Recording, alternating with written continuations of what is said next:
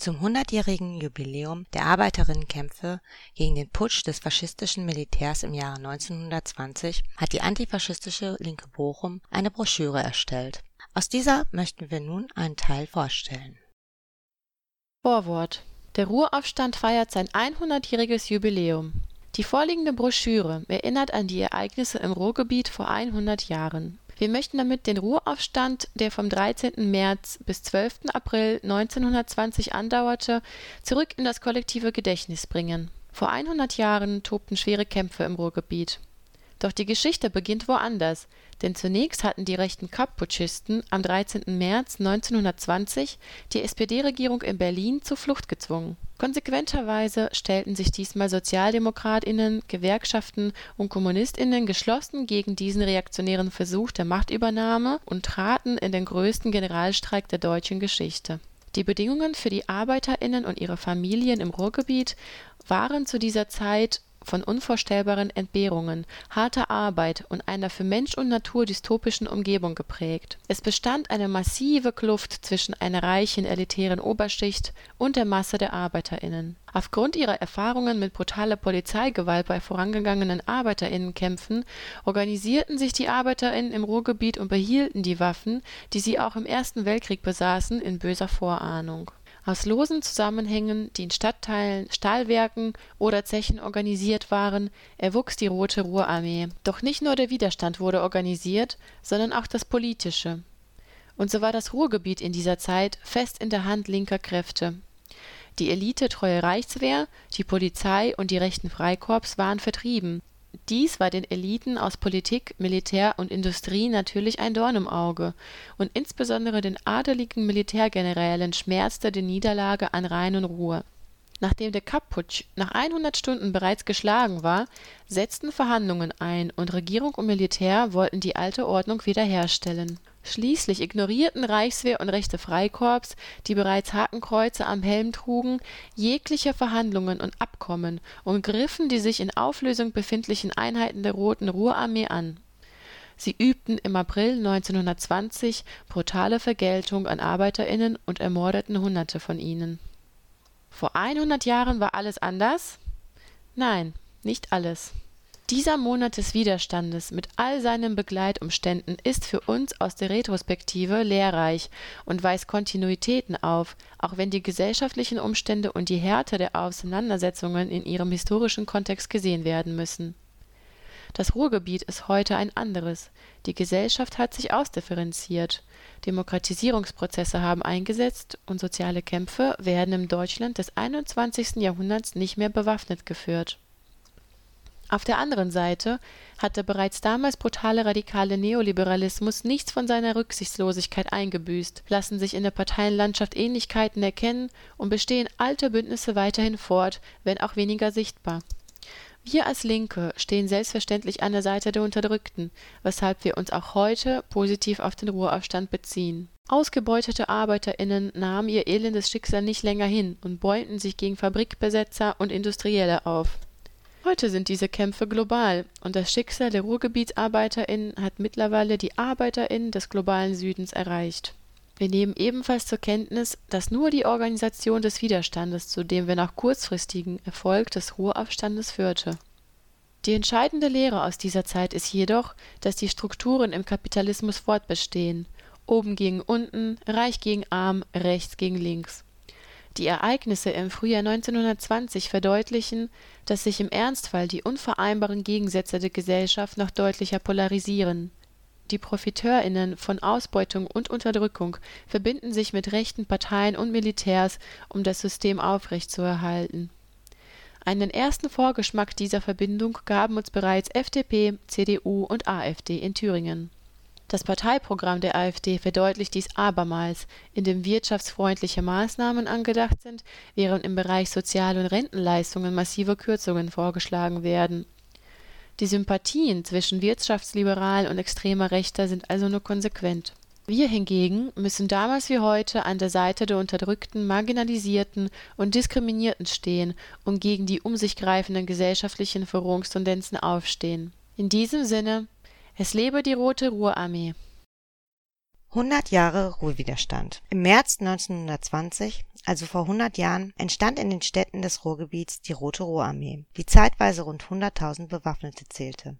Zunächst verteidigten diese bewaffneten Einheiten die Städte des Ruhrgebiets und deren ArbeiterInnen vor den reaktionären Militärs des Kapp-Putsches. Nach der Niederschlagung des rechten Putsches, der maßgeblich durch die Rote Ruhrarmee gelang, forderten die ArbeiterInnen mehr Rechte und grundlegende progressive Änderungen in Staat und Militär Schon während dieser Tage versuchte die Arbeiterinnenschaft des Ruhrgebiets ihr hartes, entbehrungsreiches Leben neu zu strukturieren, besser zu machen. Die sogenannte Märzrevolution scheiterte aber schließlich an der brutalen und beispiellosen Niederschlagung durch die Reichswehr und die schändliche Rolle der SPD. Kapp-Lüttwitz-Ludendorff-Putsch Am Morgen des 13. März 1920 marschierte die berüchtigte Marinebrigade Erhard von Döberitz unter den schwarz-weiß-roten Fahnen des Kaiserreiches und mit aufgemalten Hakenkreuzen an den Stahlhelmen nach Berlin und besetzte das Regierungsviertel in der Wilhelmstraße. Die beiden rechten Parteien im Reichstag, DNVP und DVP, sowie zahlreiche bürgerliche Politiker unterstützten den Putsch oder ließen ihre Sympathien erkennen. Viele warteten die weiteren Entwicklungen ab. Der Staatsstreich löste in allen Teilen Deutschlands heftige Reaktionen aus die Aufrufe der Gewerkschaften zum Generalstreik verbreiteten sich rasch und stießen auf große Resonanz. Kurz vor ihrer Flucht aus Berlin veröffentlichten die SPD-Regierungsmitglieder und der SPD-Vorsitzende Welz einen außergewöhnlich scharf gehaltenen Aufruf zum Generalstreik. Der Generalstreik, der am Montagmorgen des 15. März mit voller Wucht einsetzte, legte überall in Deutschland Produktion, Verwaltung und Verkehr lahm. Insgesamt streikten über 12 Millionen Arbeiterinnen und Angestellte Übereinstimmend werten HistorikerInnen diesen Generalstreik als den größten Massenstreik, den es je in Deutschland gegeben hat. Widerstand im Ruhrgebiet Im Westen stellten sich mehrere Truppenteile der Reichswehr offen hinter die rechte Putschregierung und zeigten dies noch am 13. März mit dem demonstrativen Hissen der alten schwarz-weiß-roten Reichsflagge in ihren Kasernen. Umfangreiche Truppenbewegungen und Zugtransporte mit Kriegsgerät machten den Arbeiterinnen im Ruhrgebiet schnell deutlich, was die rechten Putschisten vorhatten die Truppentransporte lösten daher überall große Unruhen aus und die Bahnhöfe, die sie passierten, wurden schnell zu ersten Kristallisationspunkten des beginnenden Kampfes. Schon am 14. und 15. März 1920 kam es deshalb in Hamborn, Annen, Werden, Unna und Felbert-Wülfrath zu ersten bewaffneten Zusammenstößen Kämpfen. Die Entscheidung brachte tagelange und blutige Kämpfe in Essen und Remscheid am 18. und 19. März, an denen Arbeiterwehren und lose Einheiten von Arbeiterinnen eingriffen die Arbeiterinnen, die bereits im Ersten Weltkrieg viel Fronterfahrung sammeln konnten, schlugen durch ihr schnelles Handeln die Reaktion zurück. Nach den Erfolgen der Arbeiterwehren in Wetter und Dortmund hatte sich im Dreieck Hagen, Dortmund, Bochum das Zentrum der Aufstandsbewegung formiert, deren Zentrale sich in Hagen befand. In Marl entstand zu diesem Zeitpunkt die Kampfzentrale der Bochumer Arbeiterwehr. Rote Ruhrarmee nach den siegreichen Kämpfen der Arbeiterwehren und dem Rückzug des Militärs war eine Situation geschaffen, wie sie bisher im Verlauf des Widerstands nirgends erreicht worden war. Der Begriff Rote Ruhrarmee, in Remscheid entstanden, wurde nun zum Inbegriff der bewaffneten Kämpfe der ArbeiterInnen. Auf großen Konferenzen der Arbeiterräte wurde jetzt der Aufbau von Verwaltungsstrukturen ebenso diskutiert wie die Unterstützung der Roten Ruhrarmee und die Sicherstellung der Lebensmittelversorgung an Rhein und Ruhr Ende des Kapp-Lüttwitz-Putsches Der Kapp-Lüttwitz-Putsch war am 18. März 1920 durch den Generalstreik und die bewaffneten Aktionen des Proletariats im Ruhrgebiet, in Mitteldeutschland und in Mecklenburg-Vorpommern erfolgreich beendet worden. Kaum waren die Putschisten verjagt, verlangte die Regierung von der Arbeiterinnenschaft die Entwaffnung der Roten Ruhrarmee. Doch die Arbeiterinnenräte und Gewerkschaften wollten mehr Rechte mehr politischen und sozialen Einfluss, die Umwandlung der nationalistisch-monarchistisch geprägten Reichswehr und der paramilitärischen Einheiten in eine Volksarmee. Die selbstbewussten Arbeiterinnen an Rhein und Ruhr hatten ihre Lektion gelernt. Die Ablehnung der Forderung der Reichsregierung hatte zur Folge, dass Lebensmittellieferungen in das Ruhrgebiet unterbrochen wurden, die Reichsbank den Zahlungsverkehr mit dem Ruhrgebiet einstellte und Militär aus Süd- und Ostdeutschland in das Münsterland und nach Ostwestfalen beordert wurde Einmarsch der Reichswehr in das Ruhrgebiet Nach dem Scheitern der Versuche der Gewerkschaften, die Bildung einer Arbeiterregierung herbeizuführen, und aufgrund von unterschiedlichen Auffassungen der einzelnen Abteilungen der Arbeiterinnenbewegung zur Einschätzung der Lage riefen die Gewerkschaften zum Ende des Generalstreiks auf. Auch die Bielefelder Verhandlungen 23. 24. März 1920 blieben ohne Erfolg da die Reichswehr diese ablehnte und die Regierung Versprechungen machte, aber keine Garantien geben wollte. Weitere Verhandlungen in Münster beendete die Reichswehr mit einem unerfüllbaren Ultimatum zur Abgabe der Waffen der Roten Roharmee. Schon vor dessen Ablauf begannen die Reichswehr und die ihr unterstellten extrem rechten Freikorps ab dem 28. März mit dem Vormarsch in das Ruhrgebiet. Südlich von Wesel, Haltern und Lüdenham setzten aus ganz Deutschland zusammengezogene Truppen über die Lippe und überrannten Stellungen der Roten Ruhrarmee. Es waren zum überwiegenden Teil die gleichen Truppen, die den Putsch vorher aktiv unterstützt oder ihn gebilligt hatten.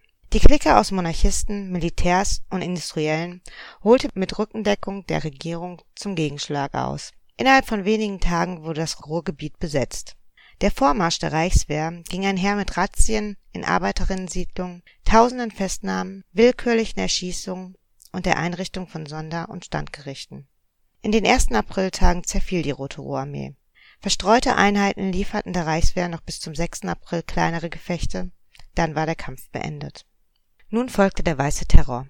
Die Schmach der Niederlage im Ersten Weltkrieg, die Wut über den Sturz der Monarchie und die Errichtung der Republik ließen die Reichswehrverbrechen begehen, die bis heute erschüttern. Die Freikorps und Regierungstruppen, die im Dienste der SPD-Regierung die Rote Roharmee besiegt hatten, nahmen in brutaler Weise Rache an ihren Gegnerinnen. Aus den Siedlungen und Wohnungen heraus wurden wahllos Männer verhaftet. Man riss ihnen das Hemd vom Leibe. Jeder, der eine Druckstelle an der Schulter hatte, musste also ein Gewehr getragen haben und wurde sofort erschossen. Auch Mädchen und Frauen, die sich der Roten Roharmee als Sanitäterinnen oder Küchenhilfen zur Verfügung gestellt hatten, wurden in Racheaktionen ermordet. Die Leichen wurden, oft namenlos, in Massengräbern bestattet. Aus Kreisen der Arbeiterinnenschaft und der Angehörigen wurden Gedenksteine und Ehrengräber angelegt, die jedoch vielfach in der Zeit des Nationalsozialismus zerstört wurden